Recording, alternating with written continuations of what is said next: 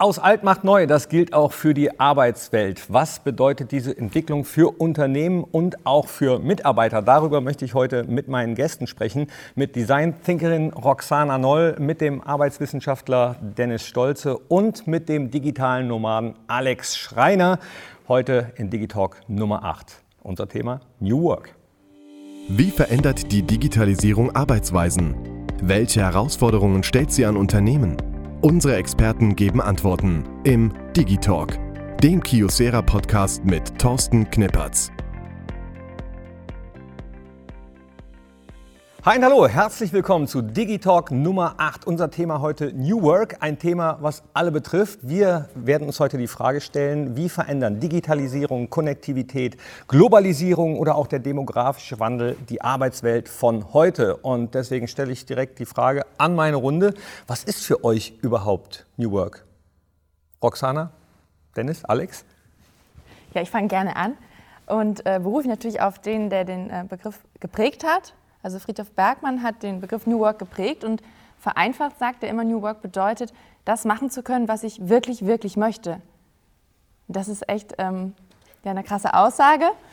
Ähm, hat jetzt im ersten Moment vielleicht gar nichts mit Digitalisierung zu tun, aber sozusagen eine Folge davon, dass viel automatisiert wird, dass vielleicht weniger ähm, Tätigkeiten sozusagen gemacht werden müssen, auf einmal diese Freiheit was möchte ich jetzt eigentlich in meiner Zeit machen? Wie möchte ich tätig sein? Ach, das ist aber schön. Das, ja, oder? das hört sich gut an. Dann bin ich dafür. Was ist für dich New Work? Ähm, für mich, auch aus eigener Erfahrung, ist New Work eigentlich mehr ein Gefühl der Erfüllung. Also das, was man vielleicht im Beruf lange nicht hatte, dass ich mich bei einer Arbeit, der ich täglich nachgehe, erfüllt fühlen kann.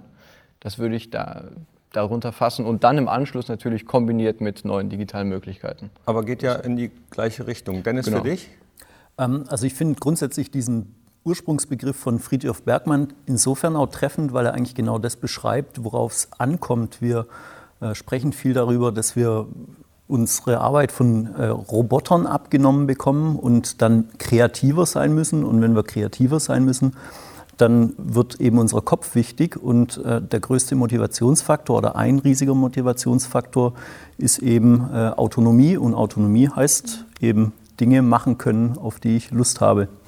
Ja, also dann seid ihr euch eigentlich mehr oder weniger einig. Also machen wir in fünf Jahren nur noch das, worauf wir Lust haben? Oder was glaubt ihr? Was wird sich im Blickpunkt fünf Jahre am meisten verändert haben?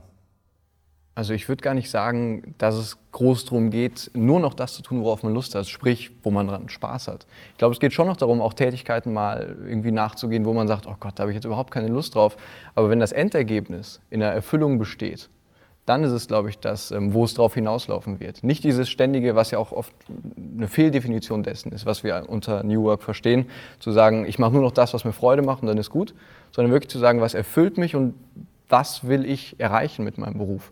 Und ich glaube, dass das so diese Definition ist und das äh, der Punkt ist, worauf wir zulaufen, auch in Zukunft. Du, machst ja eigentlich schon das, worauf du Dankeschön. Spaß hast. Du bezeichnest dich als digitaler Nomade. Was, was bedeutet das oder wie sieht dein Arbeitsalltag aus? So der allgemeine Begriff. Also digitaler Nomade ist ja letzten Endes nichts anderes als jemand, der ortsunabhängig arbeitet. So, und man schmückt das jetzt immer wunderbar mit dieser bildlichen Hängematte aus, ja, aus der Hängematte raus arbeiten. Das ist es gar nicht. Also ich persönlich reise gemeinsam mit meiner Verlobten durch die Welt ja, und arbeite dabei. Das heißt, ich habe mir diese, diese Ortsabhängigkeit rausgefiltert aus der Selbstständigkeit und habe gesagt, okay, wie kann ich das, was ich normalerweise als beispielsweise äh, Textagentur oder Webdesignagentur, was ich ortsabhängig mache, wie kann ich das ähm, ortsunabhängig, sprich digital lösen? Dafür eine Lösung gearbeitet und dann gesagt, okay, wenn ich jetzt schon ortsunabhängig bin, dann ähm, reise ich jetzt auch durch die Welt und finanziere das ebenso. Oh, das hört sich gut an. Mit deiner Verlobten durch die Welt reisen würde ich auch. Also, also nicht ja, mit deiner äh, Verlobten, aber durch die Welt reisen und das als Arbeit würde ich gerne machen. Roxana, du bist Design-Thinkerin. Was, was macht man da? Oder warum brauchen neue Arbeitsmodelle Design Thinking? Ja, ich versuche dann manchmal diesen Begriff so ein bisschen auch beiseite zu lassen, weil er halt auch ähm, erstmal schon mal Englisch ist, Denglisch. Man weiß nicht so genau, was, was soll man jetzt noch alles designen. Ähm, ich glaube, es geht eben ein bisschen um diesen Punkt, den wir vorhin auch hatten, also Autonomie zu gestalten, also dass ich eben meine Situation auch als arbeitender Mensch gestalten kann, dass ich diese Autonomie bekomme, zu sagen, ich möchte diese Aufgabe so und so lösen oder so und so macht es für mich Sinn. Und äh, beim Design Thinking ist es eben so, dass ich diese Freiheit habe, mir das zu überlegen.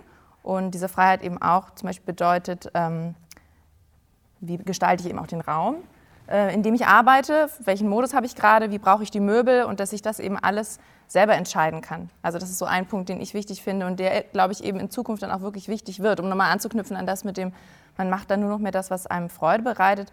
Ähm, ich glaube eben, dass wenn man mehr Autonomie hat oder mehr entscheiden kann, wie man eine Aufgabe löst, dass man dann auch Freude entwickelt, weil man das so mehr sich zu eigen macht.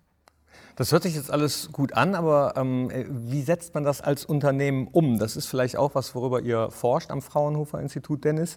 Äh, flexible Arbeitszeiten ist ja auch so ein Stichwort. Äh, das ist der Traum für viele Arbeitnehmer. Aber wie sieht es bei den Unternehmen aus? Ich würde jetzt nicht sagen, dass es unbedingt der Traum vieler Arbeitnehmer ist. Äh, es gibt ja immer noch einige, die, die brauchen recht viel Struktur. Ähm, auf Unternehmensseite sehen wir dann ganz klar den Trend, dass immer mehr danach fragen, aber es ist schon oftmals sehr einseitig betrachtet. Also die, die Hauptfrage ist eigentlich immer so, ja, wie können wir Homeoffice ermöglichen und das am besten in irgendwelche Regeln pressen, was ja dann auch wieder der Autonomie ein Stück weit so widerspricht, weil auch das kann man eigentlich ganz gut beobachten aus vielen Gesprächen, aus Forschungsergebnissen. Im Kern geht es nur darum, dass ich möglichst flexibel und schnell entscheiden kann, heute möchte ich mal im Homeoffice arbeiten, morgen wieder ins Büro und äh, übermorgen vielleicht an einem ganz anderen Ort. Äh, muss jetzt nicht unbedingt sein, wie Alex das macht. Total flexibel und äh, auf der Welt unterwegs, aber äh, Coworking Spaces sind ja so eine ganz äh, nette Einrichtung, die was seit einigen Jahren. Habe ich dann als Unternehmer davon oder was haben die Unternehmen davon? Äh, handfeste Vorteile insofern, das sehen wir auch aus vielen Befragungsergebnissen, Menschen, die flexibel arbeiten, ähm, fühlen sich wohler bei der Arbeit, die sind motivierter, da sind wir wieder äh, genau an der Brücke, ähm, haben mehr Spaß bei der Arbeit und entwickeln auch deutlich mehr Ideen, wenn sie gelegentlich mal rauskommen aus ihrem eigentlichen Sud, den sie da tagtäglich erleben. Zustimmendes Nicken bei Roxana, ist das auch deine Erfahrung, die du äh, bei deinen Seminaren und Workshops gemacht hast? Ja. Also wir werden ja wirklich hauptsächlich auch dafür geholt, um mal zu zeigen, was passiert denn sonst so, was passiert abseits vom Schreibtisch. Also wir sagen auch ganz oft, gute Ideen entstehen leider nicht im Büro, sondern eben eher, was ich, unter der Dusche, wäre so der Klassiker, oder eben auch, wenn ich mal rausgehe, wenn ich mal spazieren gehe oder wenn ich eben auch mal in anderen Kontexten unterwegs bin. Also wir machen auch gern sowas, was sich Trendexpedition nennt, also nicht nur über Trends zu sprechen, sondern dahin zu fahren, wo die sind. Also man muss jetzt nicht immer gleich ins Silicon Valley reisen, aber man kann einfach irgendwie mal ähm, eine andere Branche besuchen oder ein Unternehmen besuchen, was anders arbeitet und sich das angucken und ähm, mal spüren, wie ist eben da äh, die Stimmung im Büro oder wie schauen die Leute aus, was hängt da rum, was machen die. Und äh, ja, das machen wir auch gerne mit unseren Kunden. Einfach mal rausgehen und sich irgendwie andere Welten angucken. Damit man den Horizont so ein bisschen öffnet. Genau. Oder wir laden auch zu uns ein. Wir sitzen selber auch in einem Coworking Space und profitieren da sehr von der Community und von den Ideen, die da rumschwirren oder den Leuten und die Kompetenzen, die da sind. Und das ist für viele Kunden auch immer schon mal spannend, einfach uns zu besuchen und sagen, wow, Wahnsinn. Und die arbeiten hier alle. Also, ja. ihr trefft ja auch äh, viele Kunden und Unternehmen. Was würdet ihr sagen, wo steht Deutschland äh, so im äh, in der New Work-Tabelle im internationalen Vergleich? Hinten an. Ja? Ja, also aus, aus meiner Erfahrung aus, äh, auch raus, ähm, aus meiner ersten Selbstständigkeit vielleicht. Wenn man sich so anschaut oder was ich so gesehen habe äh, im deutschen Mittelstand, ist es noch sehr, sind das noch sehr, sehr harte Hierarchien und Strukturen. Und wenn man jetzt gerade mal nochmal überlegt, wir haben gesagt, ähm, New Work heißt auch Erfüllung finden im Beruf. Wenn man jetzt mal hingeht und überhaupt mal sagt, fernab von diesen digitalen Entwicklungen und mal sagt, okay, im Unternehmen haben wir jetzt die und die Kultur, weil wir das und das Leitbild haben, wir haben den und den Sinn und Zweck. Wer schließt sich dem denn an? Und wer sieht den Zweck unserer Existenz so vielleicht ein bisschen ähnlich auf seinen eigenen bezogen? Das wäre, glaube ich, für mich erstmal der Ansatzpunkt, wo man hier in Deutschland beginnen müsste. Weil im Grunde gehen wir alle zur Arbeit von 9 to 5 und sagen, okay, den Job mache ich, wo ist mein Gehaltscheck?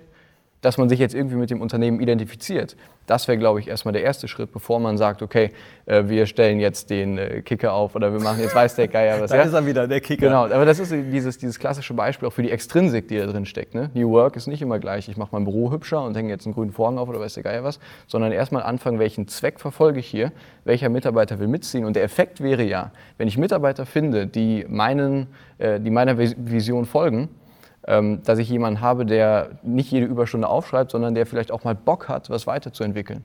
Und dann kann man in diesen New Workflow einsteigen.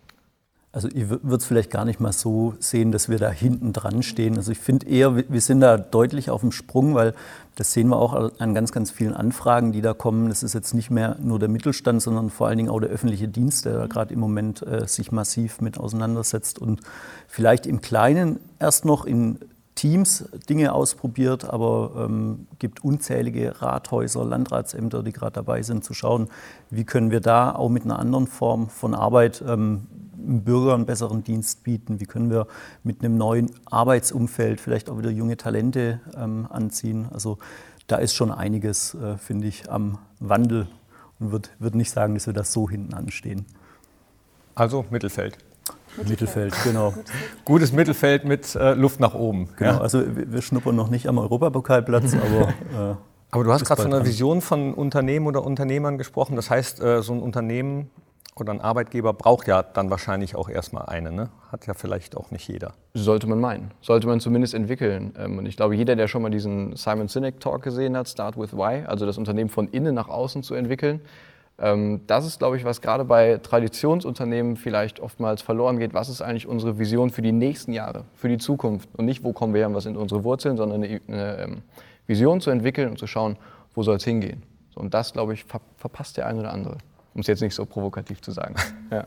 Von innen nach außen entwickeln ist ein gutes Stichwort. Was glaubt ihr denn, ähm, wie, wie kann ich die Fähigkeiten meiner Mitarbeiter fördern? Welche Fähigkeiten genau?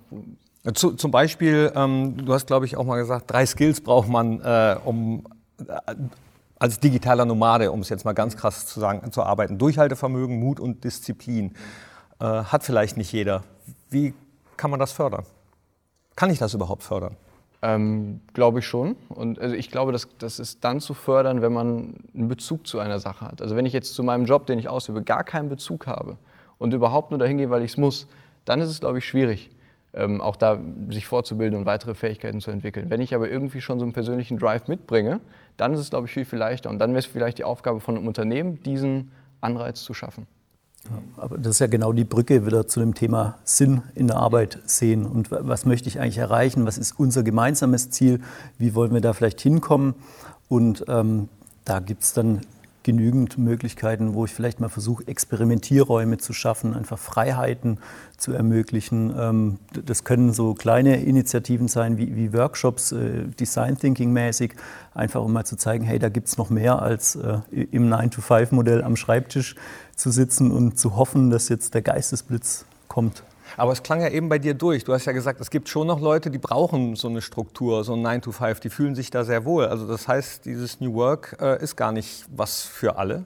Und diejenigen, die sowas gerne haben, diese festen Arbeitszeiten, festen Arbeitsplatz, die müssen sich langsam von ihrem alten Gedanken verabschieden provokativ gefragt? Ich bin ja auch so ein Strukturmensch. Ich mag ja Struktur, aber ich glaube, mir wäre es eben wichtig, dass die Struktur flexibel gewählt sein kann. Also es muss eben nicht dieses von neun bis fünf sein, sondern wir können uns ja im Team auf andere Strukturen einigen. Also ich finde, ich glaube eben, dass durchaus auch ähm, beim autonomen, flexiblen Arbeiten ganz wichtig ist, dass man irgendwelche Regeln hat. Aber das, der Unterschied ist eben, dass die Regeln nicht von von außen oder von oben kommen, sondern dass wir sie uns selber schaffen und dass wir sie auch immer wieder äh, anpassen können. Aber ich glaube schon, dass gerade auch für so ein Teamgefühl, wenn viele Leute eben extern oder woanders arbeiten, gerade solche Rituale oder bestimmte ähm, Regeln sehr wichtig sind, um trotzdem eben das Vertrauen aufrechtzuerhalten. Der andere ist jetzt woanders, aber der arbeitet auch und ich kann ihn irgendwie anrufen oder jetzt kann ich ihn gerade nicht anrufen.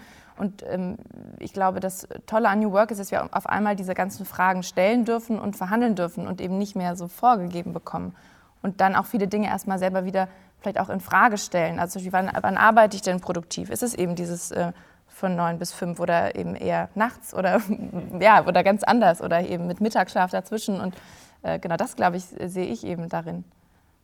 Und dann ist ja tatsächlich im Team eine Art Verhandlungsprozess einfach so akzeptieren, äh, so wie in der Familie jeder so seinen eigenen Charakter hat. Äh, wie können wir da als Gemeinschaft funktionieren und äh, unser gemeinsames Ziel verfolgen? Also äh, flache Hierarchien sind auf jeden Fall Voraussetzung dafür, für New Work oder um sowas zu verhandeln. Oder anders gefragt, geht das in jedem Unternehmen? Kann ich das in der Arztpraxis genauso machen wie in einem Industriekonzern, wie in einem Handwerksbetrieb? Also man kann das machen. Also es gibt halt dann einfach andere ähm, Rahmenbedingungen. Also wenn ich sage, es muss halt immer jemand da sein, weil jemand krank werden könnte, es muss, also das sind halt dann die Rahmenbedingungen. Ich glaube, jedes Mal sieht sozusagen das Ergebnis dann anders aus oder das Maß an Flexibilität. Aber dieser Prozess, dass man sich zusammensetzt und sagt, was ist eben das Wichtige, was hat jeder für Bedürfnisse oder was sind die Aufgaben, wie können wir die verteilen, das kann jeder machen und sollte auch jeder machen. Und wenn man dann merkt, es gibt Aufgaben, die will niemand haben, dann müssen wir überlegen, was machen wir mit denen? müssen die eben rotulieren oder müssen die abgeschafft werden, automatisiert werden? Also ich finde das eigentlich so einen ganz schönen Prozess, auch mal drauf zu gucken, was sind denn eigentlich diese ähm, Prozesse, die Probleme verursachen oder die alle nerven. Also dass man mal hinguckt so. Es ist ja auch im Grunde kein, kein Fünf-Schritte-Plan zu New Work irgendwie. Ne? Also man muss ja schon irgendwie individuell anpassen an Betrieb auch. Und dann kann man es, glaube ich, überall einfügen. Aber das ist dann, glaube ich, auch der Punkt, das einzufügen und nicht zu sagen, hier New Work, das ist die Maske und mach mal. Aber ich muss mich als Unternehmen auf jeden Fall attraktiv machen für meine Mitarbeiter. Habe ich es richtig verstanden? Haben wir das gesagt? Ich glaube, das ist schon die richtige Schlussfolgerung. Attraktiv machen heißt ja in dem Sinne eigentlich auch, eine Arbeitsbedingungen zu schaffen, die einfach das im Mittelpunkt stellen, worum es geht. Also wir sprechen da ja vielfach von Wissensarbeit und ähm, unser Kopf äh, funktioniert halt nicht so mechanistisch, wie man das äh, jetzt jahrelang im Zeitalter der Industrialisierung gelernt hat oder gemeint hat, dass man das alles übertragen kann. Und ähm, insofern geht es eigentlich im Kern vielfach um Freiheiten zu geben. Und äh, da muss man, wie ihr das ja auch gerade schon betont habt, einfach den Weg finden. Und New Work ist ja jetzt keine Schablone, um den Begriff auch nochmal aufzugreifen, äh, wo ich irgendein Handbuch hernehme und da steht genau, Schritt 1 ist das, Schritt 2 ist das, sondern äh, ist ja eine unglaublich weite Spielwiese. Gibt es noch andere Instrumente, die ich als Unternehmen meinen Mitarbeitern an die Hand geben kann, um attraktiver zu sein als Arbeitgeber, außer äh, ja, freie Hand zu lassen oder mehr Freiheiten zu geben? Also wenn ich jetzt aus unserer Perspektive spreche, wir haben ja einen Fokus äh, auch darauf gelegt, wie man äh, eine attraktive Arbeitsumgebung schafft, dann äh, ist eben genau das Büroumfeld mal neu zu denken. Und auch da gibt es genügend Dinge zu hinterfragen. Und äh, auch da spielt wieder eine Rolle, wir sind ein biologisches Wesen, äh, wir reagieren auf ganz, ganz viele Faktoren und dass man auch die wieder einfach in den Mittelpunkt rückt und nicht sagt, äh, wir müssen Fläche sparen, um zweieinhalbtausend Euro pro Mitarbeiter irgendwo nochmal rauszuquetschen, damit sich der Controller freut, sondern äh, wir wollen, dass wir alle ein Umfeld einfach haben, wo wir gute Ideen entwickeln. Was wäre so ein Umfeld? Kann man das ähm, überhaupt pauschal sagen? Das kann man insofern pauschal sagen. Also das sehen wir auch aus ganz vielen Studien. Ähm, Im Kern geht es um Vielfalt auch zu schaffen. Vielfalt für unterschiedliche Tätigkeiten, sodass ich mir immer das passende Setting suchen kann. Also in, in Vorträgen machen wir immer gern so die Analogie zur Wohnung zu Hause. Meine, zu Hause haben wir auch verschiedene Räume, die haben erstmal eine verschiedene Funktion. Das ist so der, der erste Aspekt. Der zweite Aspekt ist, wenn Menschen zu Hause arbeiten und einen Schreibtisch haben, das sind maximal 10 Prozent, wenn man das so immer rumfragt, die zu Hause nur diesen Schreibtisch nutzen und ansonsten egal was. Und da steckt ja auch nichts anderes dahinter, als dass man passend zur Aufgabe sich den passenden Platz sucht und eben worauf man, so banal kann man das auch mal sagen, äh, worauf man Bock hat in dem Moment, wo ich jetzt sitzen möchte.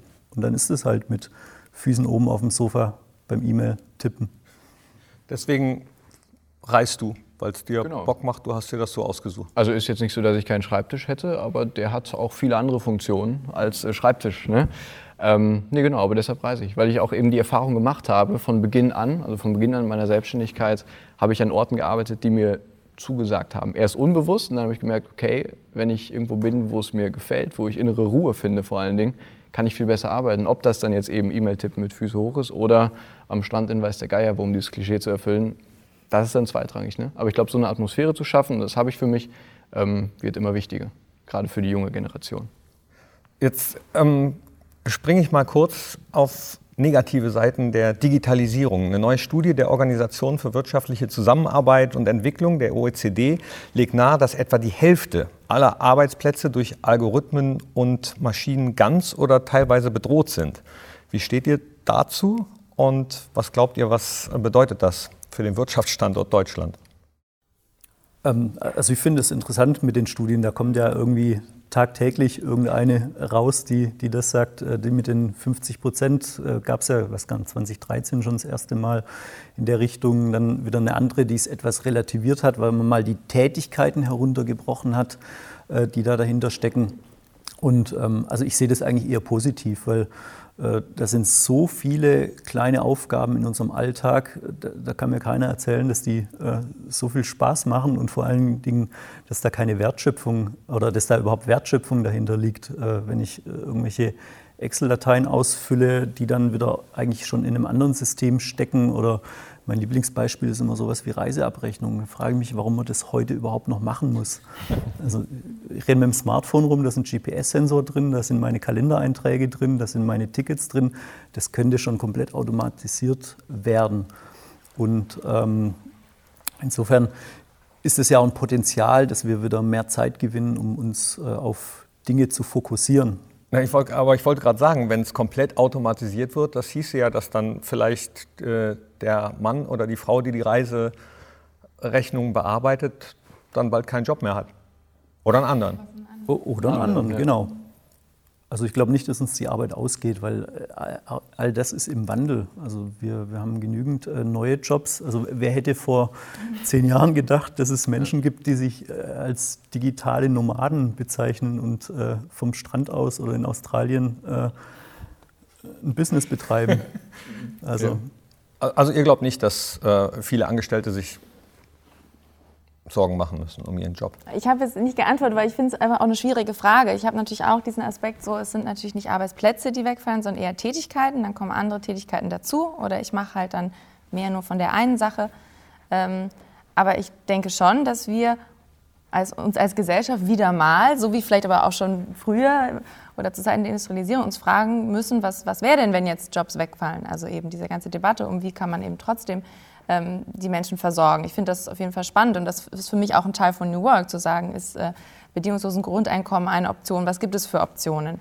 Ähm, das ist aber alles nichts, was sozusagen, ähm, äh, was sozusagen ein Betrieb entscheiden kann. Das sind natürlich dann gesellschaftliche ähm, und politische Entscheidungen. Ähm, ich finde den Ansatz ganz schön, den man zumindest vereinzelt sieht, dass man einfach weniger arbeitet in der Woche. Also ich denke, das ist etwas für mich, was ich, was ich hoffe, was kommt. Genauso ich wie glaube, man. Da, da denken viele, viele, gleich. Ja, aber das ist ja auch etwas, was sozusagen, was wir auch schon mal gesehen haben, dass sozusagen die acht Stunden, äh, die, der acht-Stunden-Tag eingeführt wurde. Ähm, von Henry Ford zu Zeiten, wo man dachte, warum, man kann doch auch 10, 12 Stunden arbeiten. Und dass wir jetzt vielleicht wieder an so einem Punkt sind, wo wir sagen, wir arbeiten vielleicht nur diese fünf Stunden, sechs Stunden am Tag, einen Tag weniger. Also ich finde den Ansatz sehr interessant. Ja. Äh, bitte kurz behalten, denn darüber wollen wir sprechen in Teil 2 von Digitalk Nummer 8. New Work bleibt unser Thema. Wie können Unternehmen vielleicht den Wandel schaffen von der alten zur neuen Arbeitswelt? Darüber sprechen wir gleich. Sie möchten in Ihrem Unternehmen agile Arbeitsweisen einführen? Dann beginnen Sie mit Ihren Dokumentenprozessen. Intelligente Dokumentenmanagementlösungen helfen Ihnen, Workflows schneller, sicherer und flexibler zu gestalten. Tipps und Tricks zu diesem Thema, Case Studies und Interviews finden Sie auf smart.kiosera.de. Hallo, willkommen zurück zu Digitalk Nummer 8, dem Kiosera Podcast zur Digitalisierung. Wir sprechen in Teil 2 darüber, wie sich Unternehmen darauf einstellen kann, äh, vielleicht neue Arbeitsweisen einzuführen. In Teil 1 haben wir schon darüber gesprochen, was äh, meine Gäste von New Work halten, beziehungsweise was sie darunter verstehen. Roxana, du hältst ja Coachings für Unternehmen äh, im Thema, zum Thema New Work. Was sind die häufigsten Fragen oder Herausforderungen, die da in den Workshops auf dich zukommen? Ähm, also ich glaube, die größte Herausforderung ist natürlich, dass man immer nur mit einer bestimmten Anzahl von äh, Mitarbeitern in dem Moment spricht und ganz oft natürlich diese Einstellung eben da ist, vielleicht auch zu Recht, naja, wir können ja jetzt nichts ändern. Also wir sind ja jetzt nicht die oberste Spitze, wir sind nicht, sondern wir sind natürlich an die Strukturen und die Kultur gebunden, die im Unternehmen schon da ist. Und äh, auch wenn ich dieses Argument verstehe, ähm, ist es natürlich auch so ein Totschlagargument, weil dann kann man nie anfangen. Und wir versuchen natürlich immer zu sagen, es gibt ganz kleine Maßnahmen, die kann ich in meinem Team anfangen und dann hat, kann dann sozusagen ein äh, Dialog vielleicht entstehen oder ich kann ein Zeichen setzen und vielleicht gibt es dann welche aus anderen Abteilungen, die auch so denken und irgendwann wird man vielleicht eine Bewegung. Das ist jetzt vielleicht so ein bisschen pathetisch, aber ich glaube, wenn man von vornherein sagt, man kann ja nichts ändern, man muss jetzt warten, wiederum, dass von oben irgendwas kommt, ähm, was dann vielleicht nicht kommt oder nicht ernst gemeint kommt. Also ganz oft kommt ja von oben eine Art Parole, aber es gibt diese Freiheiten dazu nicht. Also das ist auch immer so ein Problem. Und ähm, ja, ich würde halt immer dazu raten, dass man äh, den Bereich, den man auch beeinflussen kann, dass man da diesen Einfluss nutzt und dass man sich einfach auch äh, vernetzt über Abteilungen hinweg mit anderen Menschen, die auch ähm, so Veränderungen planen oder Lust haben, Dinge anders zu machen und dass man so einfach für sich diesen Weg geht, egal was jetzt äh, die anderen machen oder was, was von oben kommt. Also natürlich im Rahmen von dem, was, was erlaubt ist. Also, ja, und du hast gerade von Maßnahmen gesprochen. Was wäre zum Beispiel so eine Maßnahme? Also die, die man empfiehlt. Das ist jetzt wirklich so, wenn ich das jetzt sage, dann denkt man so, mein Gott, aber das sind wirklich diese ganz Kleinigkeiten, dass ich sage, okay, wir duzen uns alle im Team und wir ähm, machen halt morgens ein lustiges Warm-up, wir machen so ein Check-in, jeder sagt kurz, wie es ihm geht. Also diese Maßnahmen, die vielleicht auch Vertrauen schaffen in so einem Team. Wir reden auch mal offen über Fehler. Also das sind, also ganz oft sind diese Maßnahmen eigentlich eher, würde ich sagen, Spiele, weil über dieses Spielerische kann man eben auf einmal Themen ansprechen, die vielleicht sonst ähm, nicht angesprochen werden. Also es gibt ganz schön ähm, aus dem Management 3.0 Konzept von Jürgen Appello gibt es ganz viele kleine Übungen, die erstmal dazu führen, dass ich mir bestimmte Dinge bewusst mache. Also zum Beispiel eben dieses, was motiviert mich an der Arbeit? Es ist eben eher diese äh, Anerkennung, die ich bekomme? Ist es eher, dass ich mich äh, weiterbilde und lerne? Ist es irgendwie so eine Art Status oder ist es irgendwie die Freiheit? Und dass man das einfach, dass man auch weiß, wie ticken die Kollegen, wie tick ich, dass ich das reflektiere. Oder es gibt Übungen dazu, um mal ähm, klarzumachen, wer hat eigentlich die Entscheidungshoheit über bestimmte Themen dann kommt vielleicht raus, dass man da durchaus Dinge eigentlich entscheiden dürfte. Man denkt, man darf es nicht. Also dass man auf einmal diese ganzen Dinge, die man immer implizit denkt, die sind klar oder die sind so, erstmal bespricht und dann kommt eben raus, dass jeder vielleicht Dinge auch anders sieht und dass man eben durchaus äh, Handlungsfreiheit hat. Wahrscheinlich, ne? Wahrscheinlich kommt, kommt das dann raus. Was ist, Alex, deiner Meinung nach das größte Missverständnis, was Unternehmen in Bezug auf digitale Arbeitsweisen haben oder äh, vielleicht der größte Fehler, den Unternehmen machen können? Ähm, ich glaube, es gibt einerseits unheimlich viele Vorurteile dem gegenüber, weil es einfach was Neues ist und auf der anderen Seite einfach so eine ähm, ja, so, so, ein, so, ein, gewisses Bestehen auf das, was vorher war, was jetzt digital passieren könnte, ähm, was aber nicht digital passieren muss, weil das hat ja immer so funktioniert und warum sollte man das jetzt verändern? Also so eine gewisse Ruhe und auf der anderen Seite so ein, einfach so ein paar Vorurteile, warum das ja schon gar nicht klappen kann. Und ähm, das ist ja ohnehin alles nur so eine Phase ist und das brauchen wir, gerade im Mittelstand, das brauchen wir für unseren Betrieb ja nicht, ist nicht zwingend. Und ich glaube, dass man sich über diese zwei Lager so ein bisschen hinwegsetzen muss und mal auch als Mitarbeiter vielleicht hingehen kann und zeigen kann, guck mal, das habe ich jetzt mal digitalisiert, diese oder jede Arbeitsweise. Ähm, und dass man dadurch dann vielleicht auch was schaffen kann und was dem Unternehmen am Ende gut tut. Mhm. Und, Dennis, was glaubst du? Äh, also ich weiß, die Frage ist schwierig zu beantworten, aber wie viel Zeit muss ich als Unternehmen investieren und welches Budget muss ich vielleicht dahinter haben? Kommt natürlich auf die Größe des Unternehmens an, logischerweise. Aber ähm, um, nehmen wir mal an, um einem Mitarbeiter einen zukunftsfähigen Arbeitsplatz zu schaffen. Äh, um einen Arbeits äh, Arbeitnehmer äh, könnten wir jetzt runterrechnen, was, was ein guter Schreibtisch kostet und all die Zusatzfunktionen, die ich da vielleicht brauche. Oder anders ähm, gefragt, wie, soll, wie, wie, sollte man so ein Optimierungsprojekt, nenne ich es mal, am besten aufbauen? Ähm, also eigentlich relativ einfach. Der, der, erste Schritt ist mit einer wir, Führungsebene, Geschäftsleitungsebene tatsächlich eine Art von Vision zu entwickeln, weil ich glaube, auch das hat man jetzt schon mal raushören können. New Work ist ein unglaublich weites Spielfeld. Aber wo sehen wir da unsere Leitplanken? So, dass man einfach weiß, ja, so weit können wir denken, wollen wir denken.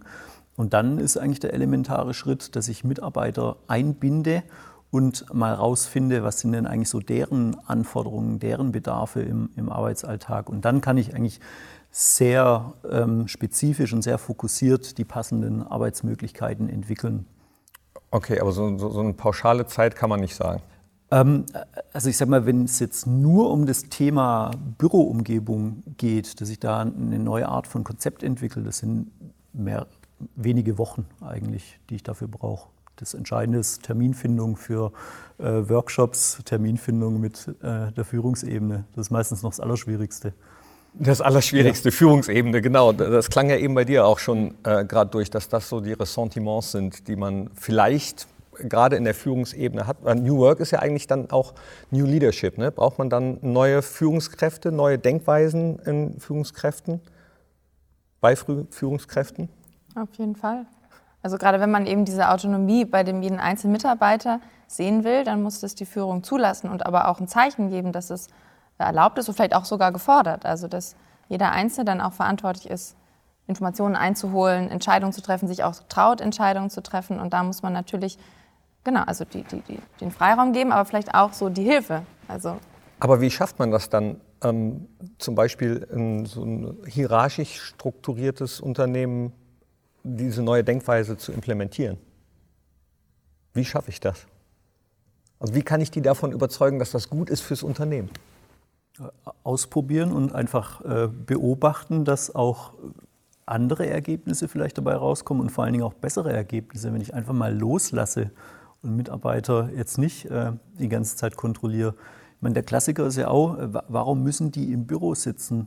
Äh, wenn jemand in den Bildschirm starrt und der da ist, dann sehe ich zwar, dass er da ist, aber ich sehe ja gar nicht, was der da tatsächlich produziert. Vielleicht glotzt er ja einfach auch nur drauf und konzentriert sich aufs Atmen. also, also, also, nicht ja. New Work, sondern No Work. Das wäre in dem Fall No Work, ja, tatsächlich.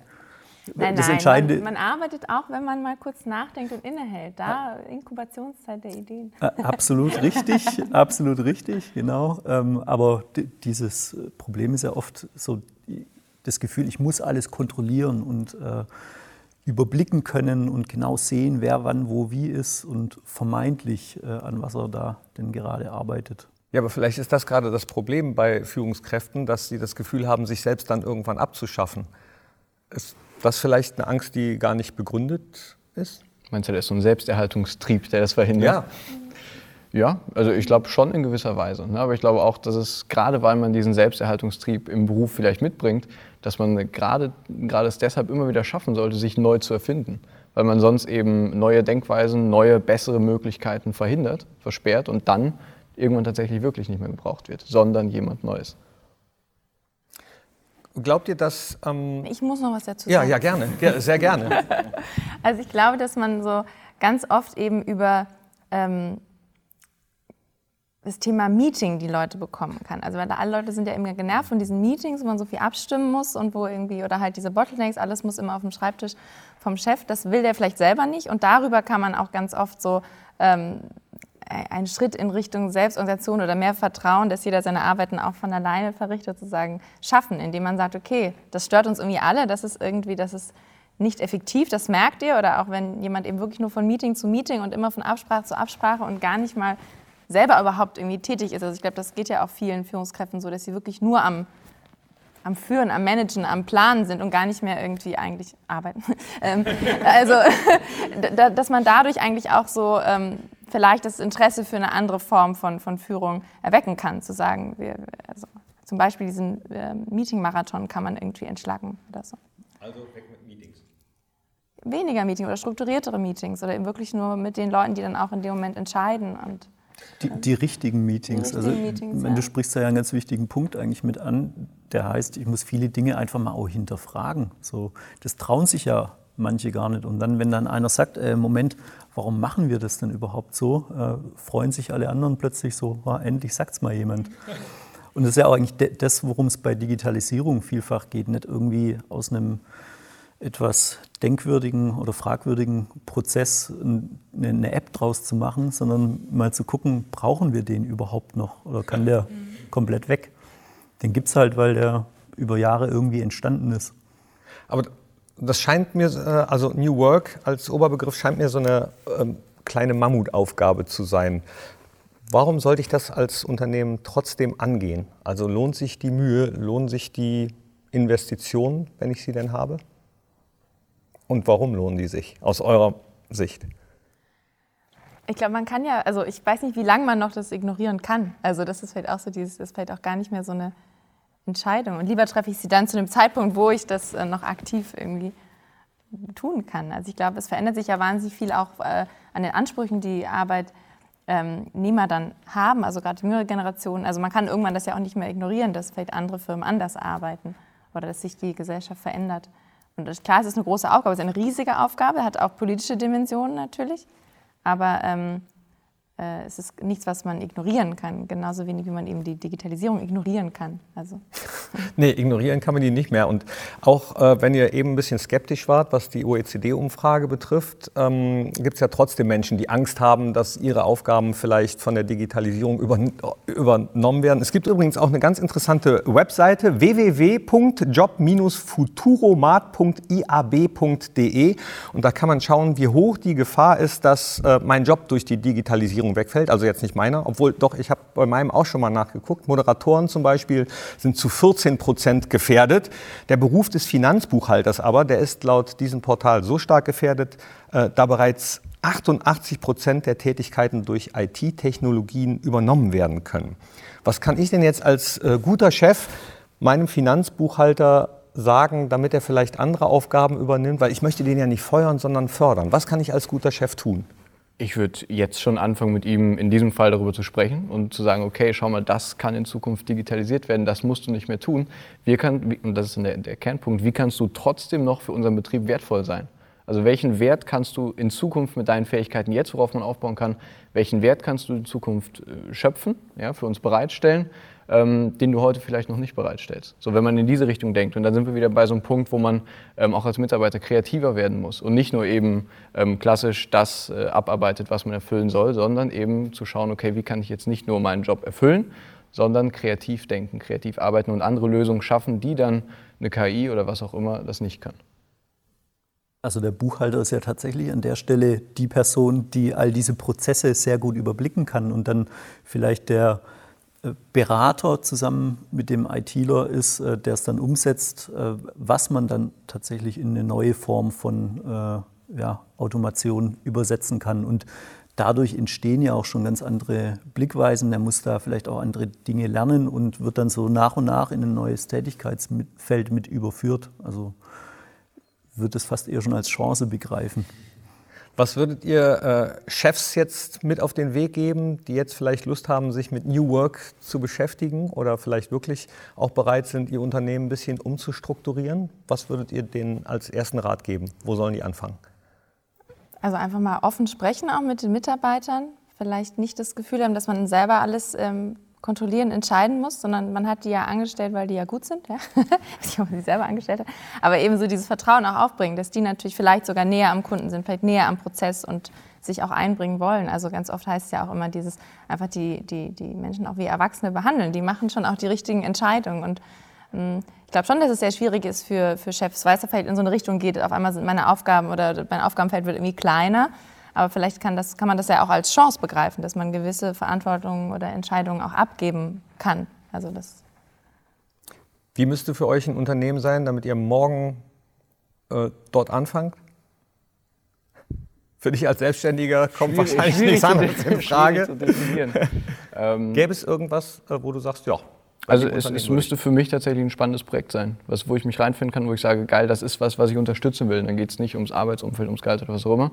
Das muss was sein, ähm, was ich für mich zu 100 Prozent unterstütze. Und dann kann ich mir das vorstellen. Und wenn dann eine Offenheit da ist von Seiten ähm, des Führungsteams über meine Arbeitsweise, dass ich sagen kann, hey, ich mache das und das, aber auf meine Weise, weil ich so am besten kann. Und das ist, glaube ich, auch ein ganz zentraler Punkt. Ähm, dann wäre es eine Möglichkeit. Aber da muss vor allen Dingen Vertrauen, Vertrauen und ähm, Transparenz im Betrieb sowieso und noch Individualität mitspielen. Bei euch noch was anderes? Also für mich wäre es auf jeden Fall wichtig, dass man sich eben nicht nur dem Profit hin ausrichtet, sondern eben auch sagt, sowas wie Wohlbefinden der Mitarbeiter ist wichtig und äh, überhaupt das, was wir sozusagen in die Gesellschaft tragen, ist wichtig. Also um auch nochmal auf diesen äh, Simon Sinek, der natürlich sehr viel zitiert ist, zurückzukommen, wenn man sich dieses Warum fragt, dass man sich ähm, das Warum umformuliert und sagt, wozu? Wozu sind wir da? Was wollen wir eigentlich in die Welt raustragen? Also, dass man sich wirklich sehr bewusst ist, dass das irgendwas Positives ist, was ich raustrage, was ich eben, womit ich nicht jetzt die Umwelt belaste oder vielleicht ähm, äh, Menschenrechte nicht einhalte. Oder also wirklich, ich sage, ich schaffe wirklich was, was, ähm, was, was wertig ist, nicht nur sozusagen auf finanzieller Ebene. Das wäre mir sehr wichtig und ich glaube, dass es eben vielen jüngeren Menschen auch wichtiger wird, sozusagen dieses äh, wirklich, dass auch nicht nur meine Tätigkeit sinnvoll ist, sondern dass auch das Ganze, was das Unternehmen dann herstellt und macht, sinnvoll ist.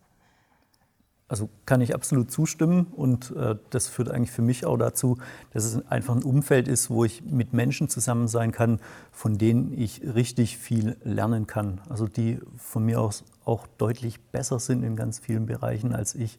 Einfach weil ich glaube, erst dann entstehen ja die richtig guten Dinge. Und dann ist mir ein persönliches Anliegen natürlich auch noch, dass ein äh, tolles äh, Büro als Arbeitsumfeld ich dort vorfinde. Ja, schönes Schlusswort. Vielen, vielen Dank an euch drei, Roxana Noll, an Dennis Stolze und an Alex Schreiner. Meine Gäste heute in Digitalk Nummer 8. Wir haben über New Work gesprochen. Stichwort Digitalisierung. Mehr zu diesem Thema gibt es natürlich auch unter smart.kiosera.de. Einfach mal ein bisschen rumsurfen, wo auch immer ihr seid. Dankeschön an euch, Dankeschön an euch und an Sie. Bis bald. Tschüss.